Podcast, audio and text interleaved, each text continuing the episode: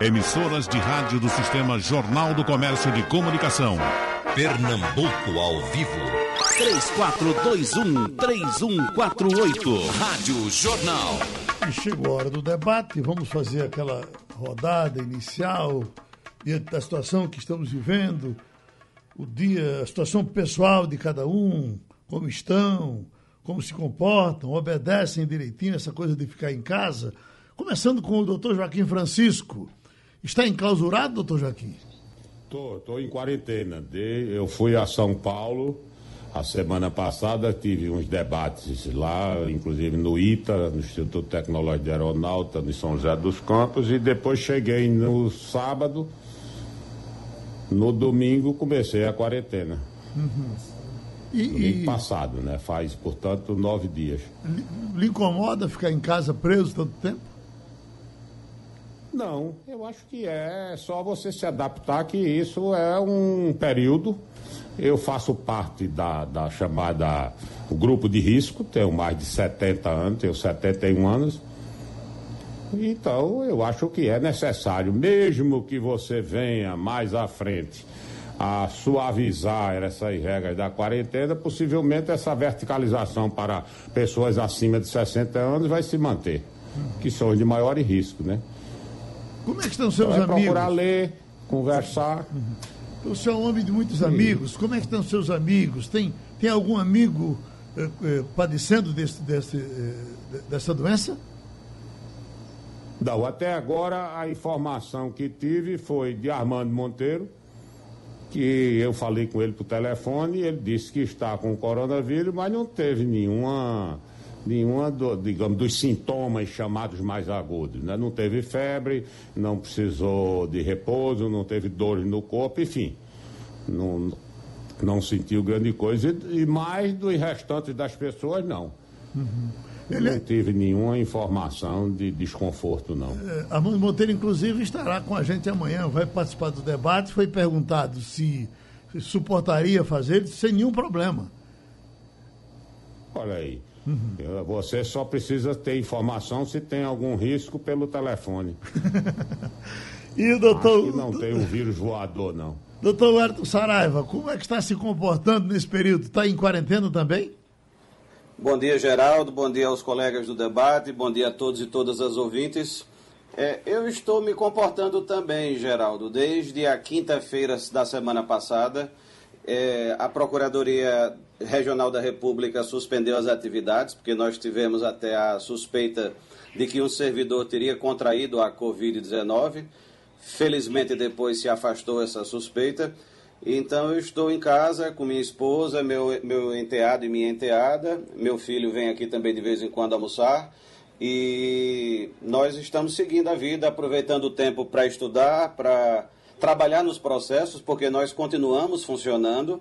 É, estamos funcionando em regime de teletrabalho, mas continuamos funcionando.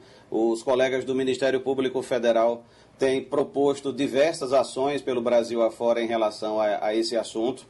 É, recentemente, por exemplo, no, um, os colegas do Rio Grande do Norte conseguiram uma medida liminar para obrigar a Anvisa a estabelecer barreiras sanitárias do aeroporto de Natal. Então, nós estamos trabalhando, embora, claro, numa circunstância diferente, com um ritmo um pouco reduzido, por conta do fluxo de processos que diminuiu. Uhum. E estou aproveitando também para ler. É, ontem eu recebi é, pelo correio, já comecei a ler um livro que tem muito a ver com o nosso tema, que o nosso tempo e o nosso tema, que é o livro Como as Democracias Morrem. E então vamos seguindo. Uhum. E é, é, é, é, disciplinado a ponto de evitar falar com amigos, evitar ir, ir na esquina, é trancado ao mesmo tempo todo? Eu estou trancado o tempo quase todo. Eu saí em algumas ocasiões para fazer compras e para comprar comida, mas é, fora isso, não fui visitar nenhuma pessoa, não. Eu até tenho sugerido a minha esposa descermos um pouco para caminhar na rua à distância das demais pessoas, mas ela prefere não fazer isso, então eu estou seguindo a recomendação sanitária da minha esposa. E o professor, o filósofo Flávio, Flávio Breiner, como é que está a sua vida? Está em quarentena também, doutor Flávio? Bom dia a você, Geraldo, e, e aos meus interlocutores, doutor Joaquim Francisco, doutor Wellington. É um prazer estar aqui de volta conversando com vocês.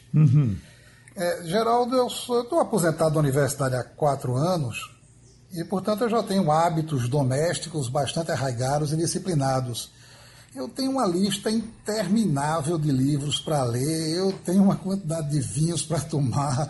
Então, eu praticamente não saio de casa normalmente e agora com essa exigência de reclusão monástica, eu tô, me sinto muito tranquilo e não tenho nenhuma ansiedade, nem nenhuma apreensão, até para não estou mais, mais nem buscar o Jornal do Comércio na portaria do meu prédio. Peço que coloque aqui na minha porta. Então estou muito tranquilo em relação a isso, eu e minha família. Para jogar baralho, tem que botar o baralho por debaixo da porta também? eu não jogo baralho, não conheço nem as cartas. então vamos trabalhar, tá todo mundo bem? Bom, doutor Joaquim Francisco, começando com. Vamos começar com o doutor Flávio Brainer, que está aqui já na, na nossa agulha, na, na, na ponta da linha. E, nasceu a, a, a, ideia desse debate de um comentário da escritora Vilma Granzinski, O Corajoso Caminho do Meio. Aí ela diz: do eh, Você é a favor do aborto? Você é a favor das armas? Se a resposta for em determinadas circunstâncias, no primeiro caso, ou dentro de parâmetros responsáveis do segundo caso, aí você é de centro e a partir daí você está ferrado. Vão dizer que você é em cima do muro, é de centro e por ser de centro não serve.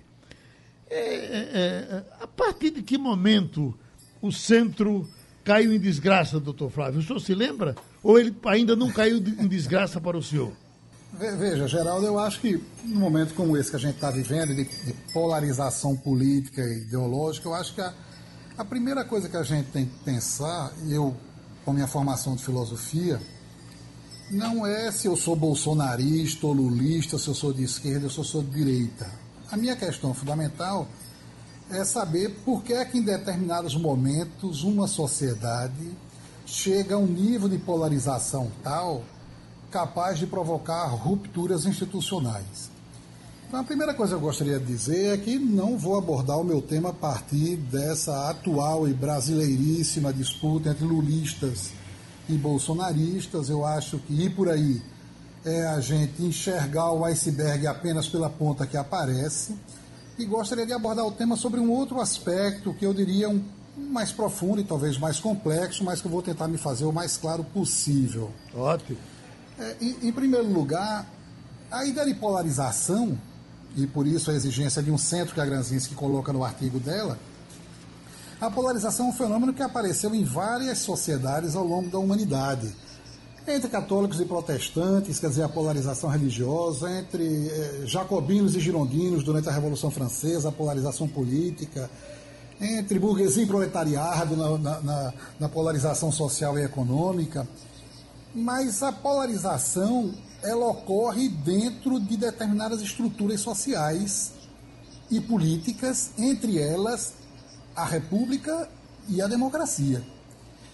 Na verdade, a polarização ela só encontra espaço institucional de funcionamento nas sociedades democráticas.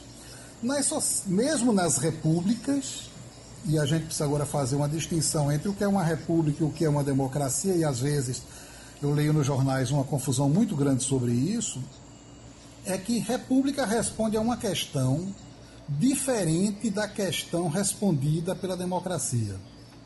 A república responde à questão para o que se governa, e se governa para o bem comum, e a democracia responde à questão quem governa e como governa. Quem governa o povo, quer dizer, o povo como soberania, como esteio da soberania, e como governa, quer dizer, a partir do princípio da representação ou o princípio direto, da democracia direta, ou o princípio da maioria. São, portanto, duas questões diferentes, respondidas de formas diferentes. Vejam que numa república é, popular ou soviética, por exemplo, você tem uma república, mas não necessariamente a polarização. Porque os meus inimigos, os meus adversários, os meus opositores são ou mandados para o gulag ou são mandados para o paredão. Portanto, você elimina imediatamente, em nome inclusive de um bem comum, você elimina a sua oposição. Portanto, ali aonde a oposição se manifesta de forma mais institucional e mais fremente é dentro das democracias, ali onde os pontos de vistas diferentes, as diversas facções, os diversos partidos, as diversas opiniões, as diversas correntes ideológicas podem se manifestar mas elas encontram um espaço institucional para isso, baseado em regras de funcionamento, em qualidade da argumentação, em responsabilidade das decisões. O parlamento, por exemplo, é um pouco esse espaço das democracias indiretas, representativas. Mas vejam, o problema de uma república democrática está em você conciliar o princípio do bem comum, o para todos, da República com o princípio da minha posição pessoal, da minha convicção política pessoal, que eu disputarei com outras convicções políticas. Então está, de um lado, o que é comum contra o que é privado da democracia, da disputa no espaço público das minhas convicções privadas. Quando eu me elejo como cidadão, apresento minha candidatura, eu a apresento como cidadão e, nesse caso, defendendo uma convicção pessoal que vai se confrontar com outras convicções pessoais. Mas caso eu me eleja presidente da República, ou governador do Estado ou prefeito, eu deixo de ser um simples cidadão para representar agora uma personagem institucional que não é mais o defensor único e exclusivo das minhas convicções pessoais, mas defensor do bem comum. A ruptura que leva a polarização política, sobretudo, e ideológica numa sociedade, é quando há uma ruptura do espaço institucional em que a minha convicção pessoal passa a interferir no meu papel institucional. Ou seja, aquilo que é um princípio salutar da democracia interfere no princípio saudável da república, que é o princípio do bem comum. É aí quando começa a ocorrer a ruptura institucional e a ruptura que leva à polarização política.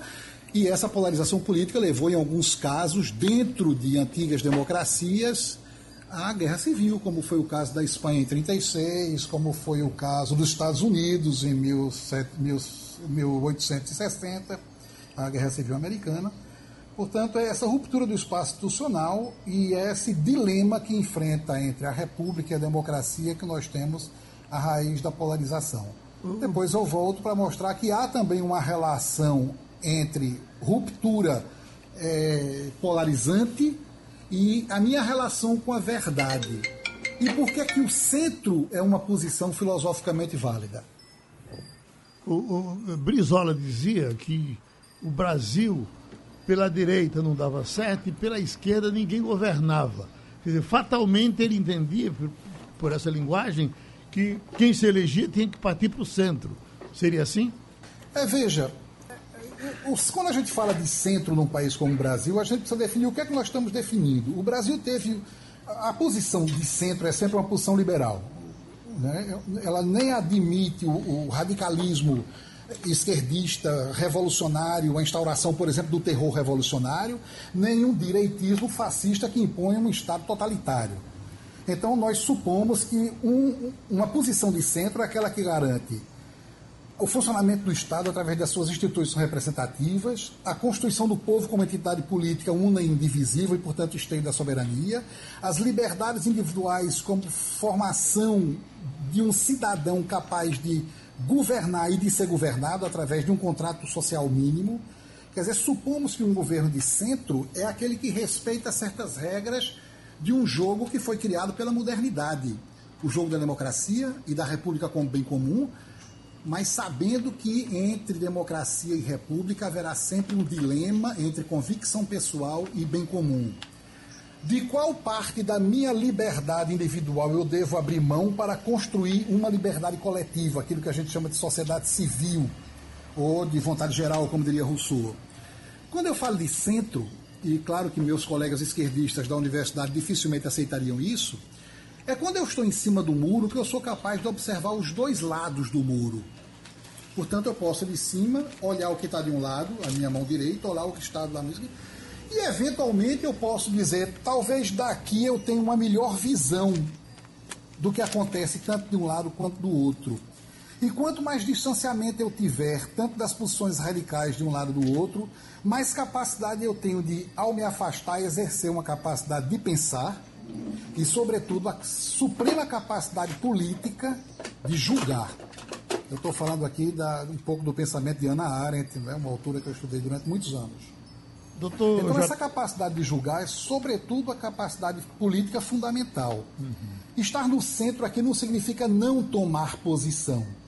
Significa estabelecer o distanciamento crítico necessário para, uma vez que você toma posição, você saber para que lado você vai. Se você vai para a esquerda, se você vai permanecer em cima do muro, se você vai para a direita, é uma decisão absolutamente sua, mas que depende desse distanciamento. Mas num país que teve um liberalismo extremamente frágil, como no Brasil, basta pensar que os nossos liberais do século XIX eram todos escravistas.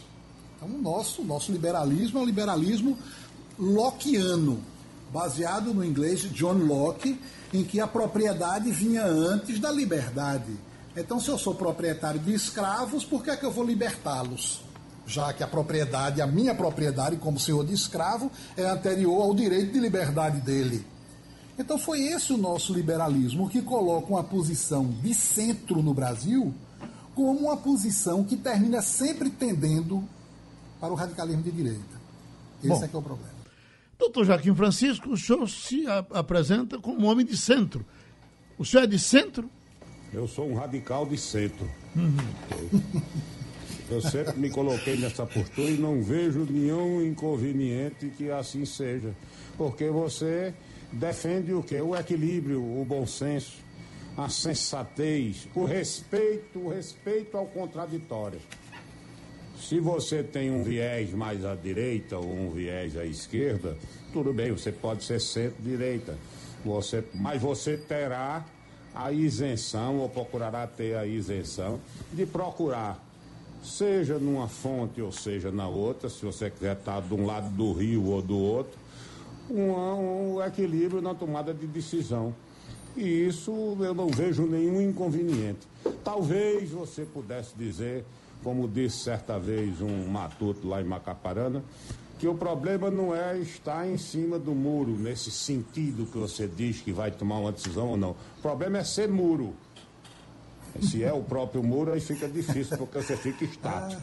Mas se você está em cima do muro, você pode contemplar a margem esquerda e a margem direita e procurar Exato. uma fonte de equilíbrio para que você possa governar. Respeitar as instituições, abrir um espaço para que as pessoas se manifestem livremente, até porque, como disse o professor Flávio, e numa belíssima colocação do ponto de vista teórico, que as pessoas vão ter em determinado momento que, que fundamentar as suas decisões e tomar e, e tomá-las a partir do respeito ao processo democrático. Então, eu vejo que há um espaço. E, e outra coisa, eu não vejo a polarização no sentido do entrechoque de ideias como nenhuma coisa, é, digamos, que inviabilize a posição do centro, não ou centro-direita ou centro-esquerda. Eu acho que é possível governar objetivamente.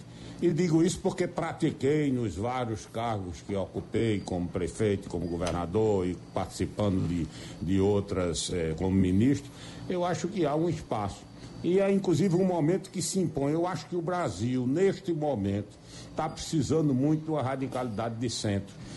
Que esse debate se faça com uma radicalização menor no sentido dos extremos, buscando um ponto de equilíbrio e acho que isso é possível e necessário. Então, para trazer ao debate, o procurador regional eleitoral, o Ayrton Saraiva, o Ayrton Cabral Saraiva, doutor Saraiva, a, a, a justiça, para ser justa, tem que ser de centro, não é? Eu não diria exatamente de centro, é, Geraldo. Essa depende de como a gente encare essa, essa, essa premissa que você propõe, que é uma premissa interessante. A justiça deve estar no centro, no sentido de que ela não deve tomar partido de nenhum dos opositores, de nenhum dos contendores. Ela deve ser imparcial e a imparcialidade é um dos princípios fundamentais da atividade dos juízes e juízas. Mas é, nós não podemos confundir imparcialidade com neutralidade, porque a justiça é feita por homens e mulheres e as pessoas não são neutras. Elas têm suas preconcepções, suas ideias é, anteriores, suas, é, seus preconceitos até, e o esforço que a justiça deve fazer para julgar é se livrar ao máximo desses preconceitos e co considerar os argumentos das partes interessadas e decidir. Mas mesmo assim, a experiência nos mostra que nem sempre isso se consegue. Né? E eu não falo só do Brasil, as pessoas ah, tendem a ter o chamado complexo de vira-latas, de achar que as coisas no Brasil são piores do que em outros países, e não é bem verdade. É, no caso da Suprema Corte dos Estados Unidos, por exemplo, há uma divisão muito clara entre é, juízes, como eles chamam lá, os justices, que são, nós chamamos de ministros, ministros de direita e ministros de esquerda. E a Suprema Corte dos Estados Unidos, ao longo do tempo, às vezes oscila para um lado um pouco mais à esquerda e às vezes oscila para um lado um pouco mais à direita. Aqui no Brasil ocorre algo semelhante. Nós temos é, ministros do Supremo Tribunal Federal que às vezes são identificados com posições um pouco mais à direita, outros com posições um pouco mais à esquerda. É, então, nós temos, a, a, justiça é um trabalho humano, a função judiciária, a função do Ministério Público é um trabalho feito por seres humanos e, portanto, sujeito às mesmas paixões do ser humano. E o que a lei procura fazer é estabelecer algumas salvaguardas, alguns mecanismos para é, evitar ao máximo, mas não elimina, as interferências desses fatores pessoais na, na atividade dos membros do Ministério Público e dos membros do Judiciário. Esse, esse radicalismo, doutor Saraiva, que a gente tanto reclama dele hoje no Brasil, ele é, é, novo, nunca existiu, é a primeira vez que a gente está assim, ou já passamos por isso outras vezes? O, o professor Flávio Breiner, na sua belíssima é, intervenção no debate, é, mostrou bem que o, a polarização não é um fenômeno novo na história, nem no Brasil, nem em outros países. A peculiaridade que eu vejo no momento atual é a, a, a inserção da tecnologia. É, com a internet, com a, a disseminação das ferramentas digitais, e, sobretudo, nos últimos anos, com a ascensão das redes sociais, a, a, a, a, dinâmica política, a meu ver, mudou substancialmente. Então, nós temos políticos é, que têm uma preocupação populista, como, por exemplo, Donald Trump, que levam em consideração e militam fortemente nas redes sociais. É, e isso tem interferência muito importante na sua atividade política. Da mesma forma, no Brasil, o presidente Bolsonaro, eh, não estou aqui fazendo adjetivações sobre a, as posições dele, mas apenas dizendo que ele eh, utiliza fortemente as redes sociais para eh, conduzir a sua política. E a, a, aparentemente eh, ele investe com muita intensidade na manutenção de uma divisão de opositores e adversários. Né? Doutor Flávio Brainer, entrando na questão da, das, das, redes sociais, entrando na questão das redes sociais, quando eu escuto as redes sociais, eu estou ouvindo realmente o povo ou a essa altura da vida as redes sociais já tomaram uma direção uh, uh, uh, tão, tão nítida que ela não é mais povo, ela é, é, é, são grupos e pequenos grupos que falam e no fim da história falam em nome do povo, mas não são o povo de uma forma generalizada. Olha, é, é, Geraldo, eu, eu, deixa eu continuar só um pouquinho a, a, a observação muito pertinente que, que, que o doutor Wellington estava fazendo a respeito ainda dessa polarização e da radicalização. É, o, o radicalismo é uma determinada forma de apropriação da verdade. O, o grande literato, o grande é, escritor peruano Mário Vargas Llosa disse certa vez, numa de suas de seus ensaios, que ele tinha muita admiração pelas pessoas que procuravam a verdade, mas tinha muito medo das que encontravam. O que ele queria dizer é que as pessoas que acham que encontraram a verdade, elas terminam sendo sempre achando que a sua verdade é uma verdade exclusiva, ou seja, que ela exclui a verdade de todas as outras pessoas.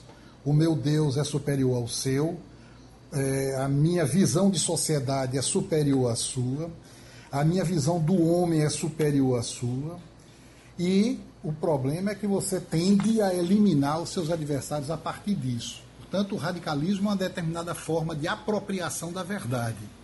O problema é que na sociedade tecnológica e chamada hoje de sociedade da pós-verdade, essa apropriação da verdade se dá sobretudo pela distribuição das inverdades.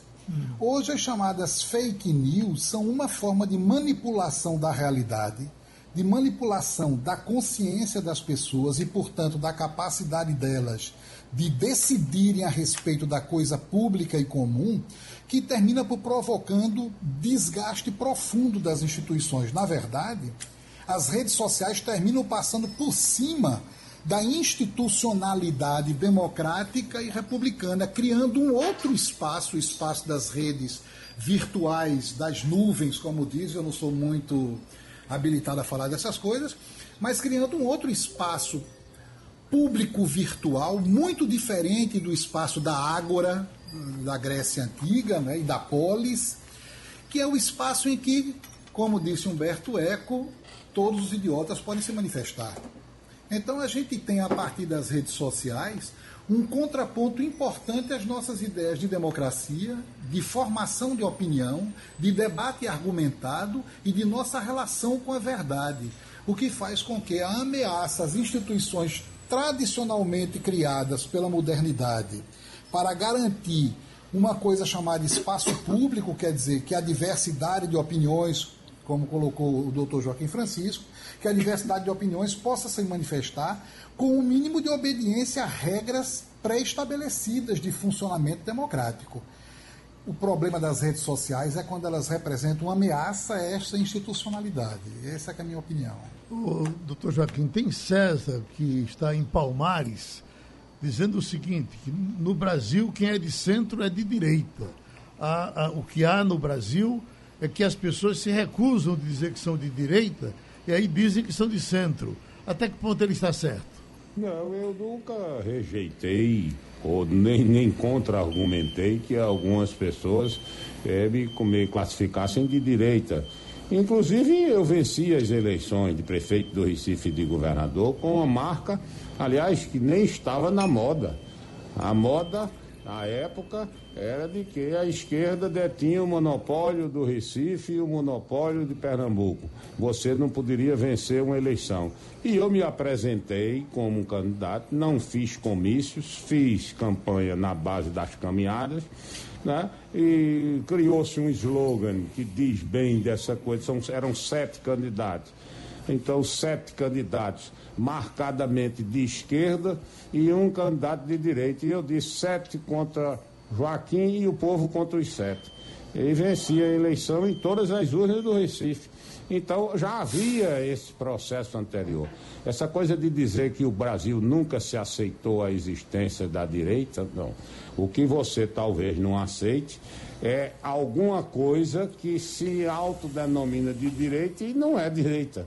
É uma coisa grosseira, é uma coisa ríspida, é uma coisa sem princípio, é uma coisa sem base filosófica, mas desde que você tenha isso claramente, as suas posições liberais bastante claras, as suas propostas, eu não vejo problema para isso. Agora, quando eu falo numa radicalidade de centro, eu acho que há espaço para isso, é no sentido de que você procure também ouvir opiniões de quem discorda, ou abra um espaço maior para o contraditório, para você ouvir contribuições de, de, vamos chamar de ambos os lados, vamos dizer que há o lado da esquerda e da direita. Não vejo nenhum problema de você criar um clima de, de, de inflamação em que eu sou é, Roma locuta causa finita, eu falei, como disse o professor Brian, quer dizer, eu é a minha verdade, eu não quero ouvir mais ninguém. Não, eu acho que esse contraditório é muito rico, enriquece. E por outro lado, você está vivendo a revolução da informação. essas mídias virtuais são extremamente. A democracia representativa já está vivendo uma crise no mundo. Exatamente. E de repente a mídia virtual se apropriou de um espaço e, digamos, inflamou ainda mais esse tecido perigosamente. É contra isso que a gente tem que se insurgir, ou pelo menos que alertar para que Perfeito. se crie um clima de melhor convivência. Ótima observação, doutor Joaquim Francisco. Doutor Herdo Saraiva, a, a, a, mídia social dá trabalho à justiça? Dá muito trabalho, Geraldo. É, é uma ferramenta importante e nós não vamos é, ser ingênuos de imaginar que é, ela pode deixar de existir. Pelo contrário, devem surgir outras ferramentas tecnológicas daqui em diante. Mas, de fato, é um fenômeno novo é, com o qual a justiça ainda está aprendendo a trabalhar. E que, na verdade, não consegue enfrentar é, em sua dimensão negativa de forma eficiente, porque, por exemplo, muita gente acha que a internet é uma terra de ninguém, uma terra onde não há leis. Isso não é verdade. Na internet funcionam as mesmas leis que funcionam ou que devem funcionar no mundo dito real. Então, por exemplo, se alguém ofende outra pessoa em uma rede social, o ofendido ou ofendida pode usar a legislação penal para processar o ofensor por crime contra a honra. É, só que, às vezes, isso acontece numa escala tão volumosa que a, a polícia, o Ministério Público e o Judiciário não têm capacidade de lidar com o volume de, de atos que acontecem nas redes sociais. É, um exemplo é o das chamadas notícias falsas, as fake news. Elas não são uma novidade, elas sempre existiram na, na, na arena política é, o, professor Flávio Brainer e o, o, o ex-governador Joaquim Francisco podem é, dar um depoimento ainda mais experiente do que o meu nesse campo, porque conhecem melhor essa realidade. Mas é, na, com as, as, mídias sociais e com as ferramentas tecnológicas, a, a disseminação, a difusão dessas notícias é, ganhou uma velocidade que nunca teve. Então as pessoas criam é, versões fa falsas da realidade e as divulgam com uma rapidez que nunca aconteceu. E agora nós temos ainda novas ferramentas que assustam nesse campo, como as chamadas deepfakes, que são é, ferramentas tecnológicas que permitem criar vídeos é, com imagens de pessoas conhecidas e com a voz dessas pessoas simulada por computador, dizendo coisas que são inverídicas. Então, é, é muito difícil para uma pessoa comum detectar a falsidade dessa, dessas declarações.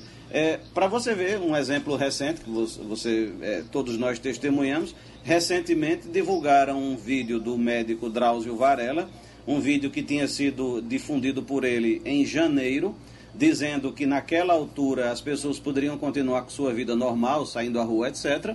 E há poucos dias esse vídeo foi divulgado como se tivesse sido produzido agora, no período de confinamento. Até o ministro da, da do Meio Ambiente, Ricardo Salles, divulgou isso, depois se desculpou, é, dizendo que não deveria ter divulgado, e também o deputado Eduardo Bolsonaro, se não me engano, é, difundiu também esse vídeo, é, atribuindo falsamente a, a idade desse vídeo, ou seja, como se fosse um vídeo recente.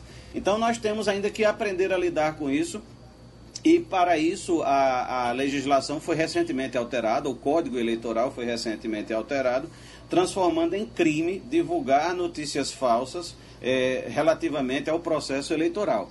Mas volto a dizer, é muito difícil esse, esse, esse combate porque a rapidez e o número é, de, de atos que acontecem nas redes sociais é muito superior à capacidade de, de, de, enfrentamento do Ministério Público, da Polícia e do Judiciário. E nós tivemos um negócio mais grave ainda, que foi alguém imitando o ministro da Saúde. Ele disse que nunca fez Exato. aquilo, nunca deu aquela declaração e bombou durante um fim de semana quase todo. Ele teve que ir para a televisão desmentir que não era dele, porque as pessoas estavam ligando para ele confirmando que tinha escutado o depoimento e não era ele falando, né? Geraldo? Pois é, Geraldo. A, o, o, as pessoas têm que assumir a sua responsabilidade na utilização das ferramentas da internet. A internet é de uma utilidade absurda, enorme, todos nós utilizamos em maior ou menor grau, estamos usando aqui agora para realizar esse debate, mas ela também pode funcionar mal como toda ferramenta. Então, a, a, a responsabilidade primária pela manutenção de um ambiente de discussão saudável e democrática na internet é de cada cidadão e cidadã. Então, essa postura de repassar notícias é, sem ter certeza da autenticidade da notícia é que, é que favorece a disseminação das notícias falsas. Então, às vezes, nesse momento agora de, de confinamento é, por conta do coronavírus, as pessoas muitas vezes divulgam notícias até de boa fé. Eu acredito que nesse exemplo que você deu do áudio do ministro, é, grande parte, se não a maioria das pessoas, divulgou isso de boa fé, querendo disseminar uma, uma informação que achavam que era positiva. Mas isso acaba sendo negativo, porque difundem uma informação falsa que muitas vezes não tem base técnica. Nós temos visto aí nesse período é, disseminação de receitas contra o coronavírus, de procedimentos contra o coronavírus, é, de sites com testes a respeito do coronavírus, e em grande parte disso é falso. Então é importante que as pessoas é, se conscientizem de que a responsabilidade por disseminar, por passar adiante uma informação falsa é delas. Elas não devem passar adiante uma informação a não ser que tenham certeza da fonte. Não vale dizer eu vou passar e vocês verifiquem se é verdadeiro. Isso não funciona e contribui para as pessoas de má fé que têm atuado nesse momento. Infelizmente, nós temos visto também pessoas deliberadamente, de forma dolosa, é, divulgando é, informações falsas, é, por exemplo, sobre o número de mortos da coronavírus, e isso acaba tendo um impacto no estado emocional da, das, das, pessoas. É, entre os golpes de internet é, envolvendo o coronavírus, alguns sites têm divulgado é, uma grande quantidade de golpes que estão circulando em mensagens de, de WhatsApp e outros, e outros caminhos, utilizando iscas relativas ao coronavírus. Então as pessoas têm que ter uma atenção redobrada e exercer sua própria responsabilidade. Eu sei que o doutor Joaquim está pedindo a palavra, mas tem outro, outra interessante que foi quando Ciro Gomes, ele mesmo postou e aí não desmentiu, apareceu chorando e só que o pessoal fez umas montagens absolutamente interessantes uh, usando o choro de Ciro Gomes. O senhor já viu essa também?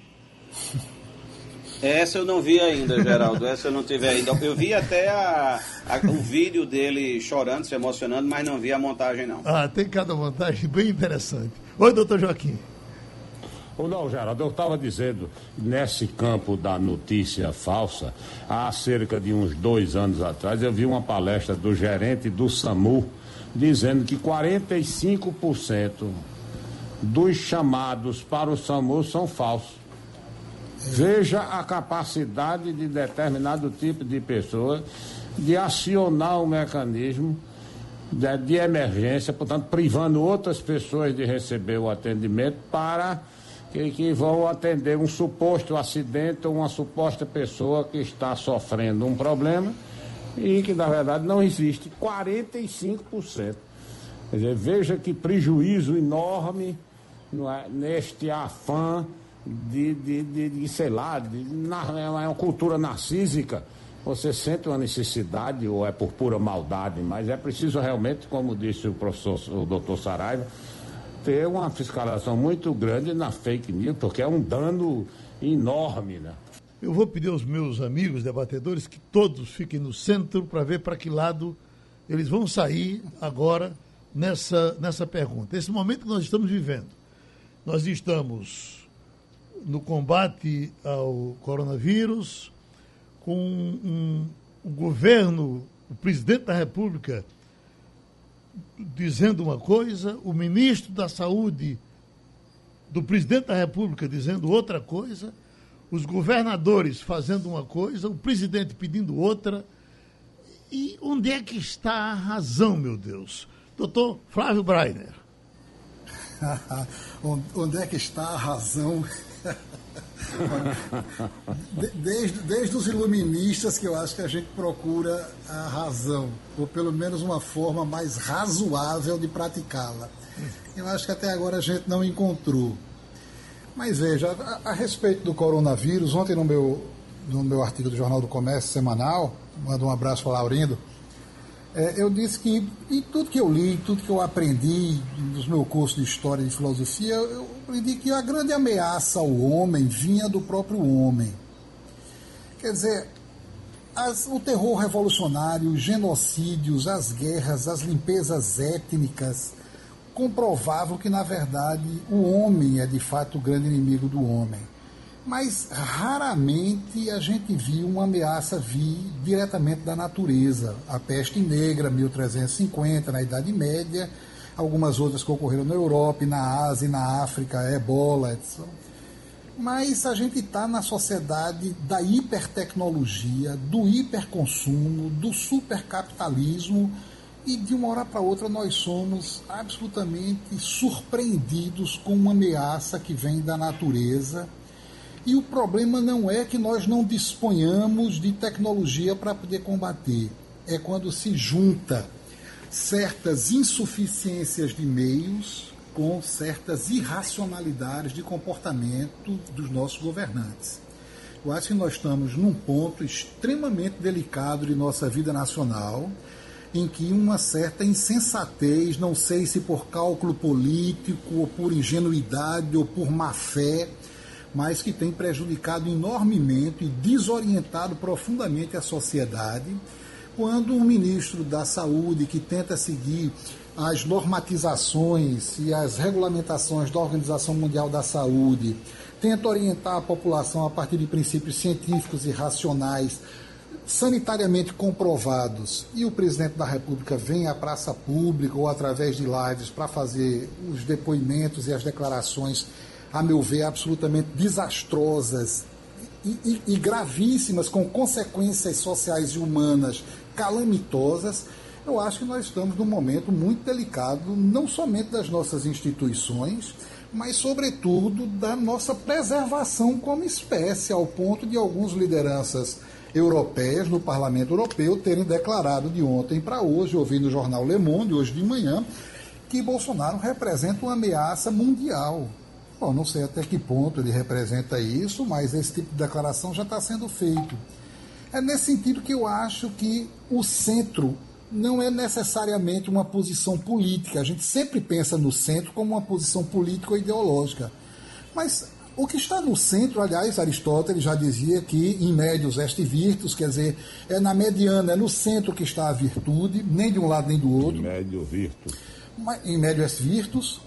O que, o que a gente quer dizer com o centro é que aquele que se coloca no centro, como aquele que está em cima do muro, na figura um pouco metafórica que eu utilizei no início dessa conversa, é a de que o sujeito que consegue compreender o que está acontecendo com a sua realidade, tomar certas distâncias para poder pensar sobre aquilo que nos acontece e voltar para essa mesma realidade com uma capacidade mais elaborada de julgamento e a partir disso tomar uma decisão.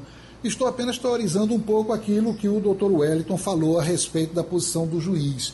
Mas somos todos juízes de nossas próprias vidas e, sobretudo, somos juízes para tomar decisões de nossas vidas que também afetam a dos outros. Então, quando a gente radicaliza e se apropria de uma parte da verdade, a gente impede que os outros também possam expressar suas verdades. E a respeito da tecnologia que nós estávamos conversando agora, observe que não somente os fake news e os deep, deep fakes agora, que eu ouvi, pela primeira vez estou ouvindo falar dessas coisas, mas observe que eu estou conversando com você, com o doutor Joaquim Francisco e com o doutor Wellington Saraiva, através do meu celular, do meu smartphone, quer dizer, eis como a tecnologia também nos serviu nesse momento para que a gente pudesse expor ideias que não são necessariamente congruentes nem consensuais, mas que fez com que a gente pudesse organizar, através dos nossos celulares, um debate público de altíssimo nível e a qual eu dou os meus parabéns aos meus interlocutores e a você por ter promovido esse debate. Doutor Joaquim Francisco, a sua posição? Bom, eu acho que neste momento nós estamos né, precisando muito de uma observação do centro para que a gente possa ver quais são as tendências científicas adotadas pela Organização Mundial de Saúde, que são essas que estão sendo levadas adiante pelo ministro Mandetta, e algumas observações, por exemplo, que eu tinha feito uma, antes de ontem uma, uma, uma, uma consulta ao New York Times, o doutor David Katz, que é diretor do Centro de Pesquisa da Universidade de Yale, especialista em saúde pública, que ele diz: nós temos que lutar por três objetivos neste momento. É, o professor David Katz. Salvar tantas vidas quanto possível, prioridade, temos que fazer isso. Garantir que o sistema de saúde não entre em colapso. Então, essa é uma meta. E ao mesmo tempo não permitir, garantir que para salvar os dois não possamos destruir a nossa economia e como resultado muito mais vidas. Muito bem, é possível que isso seja feito. Ele defende que haja uma interdição ao invés de só horizontal ou amplamente horizontal, você faça uma interdição vertical ou seja, você faça algumas liberações na base da pirâmide para que você possa atender a, a, quarentena das pessoas que tenham acima de 60 anos. Mas não está decidindo, tem que ser assim. Essa é uma ideia, ela foi exposta, é uma ideia de um cientista respeitável. Então, como é que você pode aí interligar essa forma? A partir do exemplo de, dos países que já superaram o pique. Eu acho que esse diálogo é que é produtivo. Acho que o presidente não foi feliz na sua declaração oficial, né? de uma maneira que contrariou, chocou-se com a questão do, do, do ministro Mandetta, que está tendo um desempenho calcado nas recomendações da Organização Mundial de Saúde. Aí, como nós estamos falando de centro, eu me lembrei, olha como o equilíbrio é necessário numa hora dessa, como eu estou precisando de somar, de união. Por outro lado, tem uma coisa que eu concluo, que extremamente é um vírus que extremamente danoso contra o coronavírus, está sendo esse vírus eleitoral. Todo mundo é candidato já em 2022 lança-se João Dória, Witzel, lança o outro lá do Maranhão e o outro. E ora, a gente tem uma eleição, ou talvez tenha uma eleição daqui a seis meses, mas já estamos brigando pela eleição de daqui a três anos. Isso é uma falta de bom senso, uma falta de, de, de, de, amor ao país no momento de dificuldade, radicalizar em cima de questões que não tem nada a ver com o dia de hoje. Inclusive, agora, cerca de uma hora, um bate-boca do Dória com o presidente da República. Ora, ora, ora. Onde está o espírito público, onde está o respeito da República? Isso, isso, é muito ruim que ocorra isso. Doutor Edson Saraiva. Médio virto. Doutor Edson Saraiva, o senhor é o juiz. Não, não, eu não, não, não pretendo é, assumir essa função diante de, de, duas partes tão qualificadas aqui como o governador Joaquim Francisco e o professor Flávio Brainer.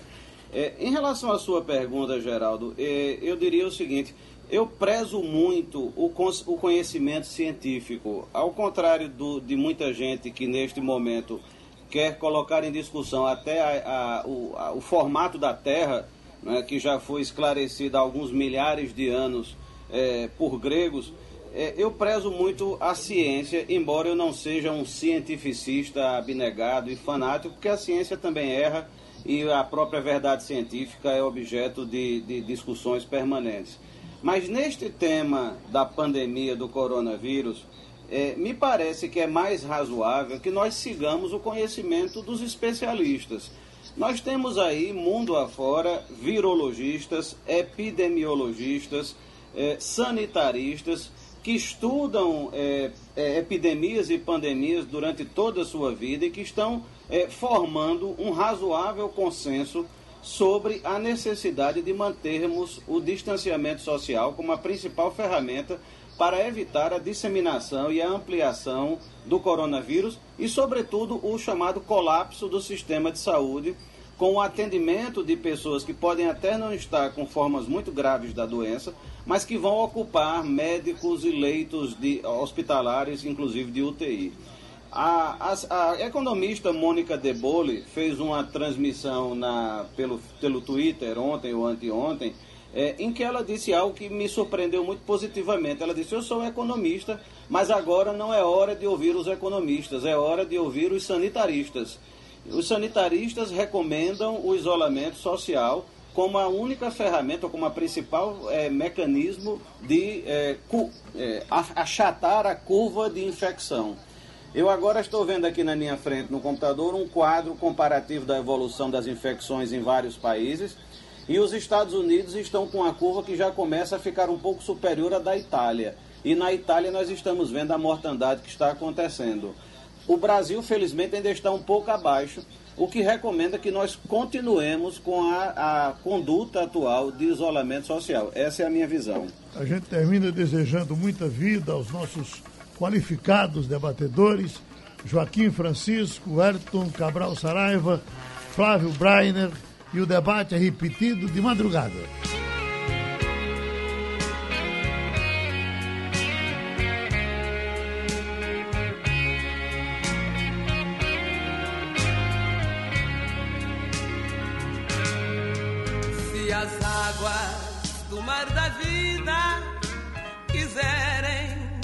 Afogar, segura na mão de Deus e vai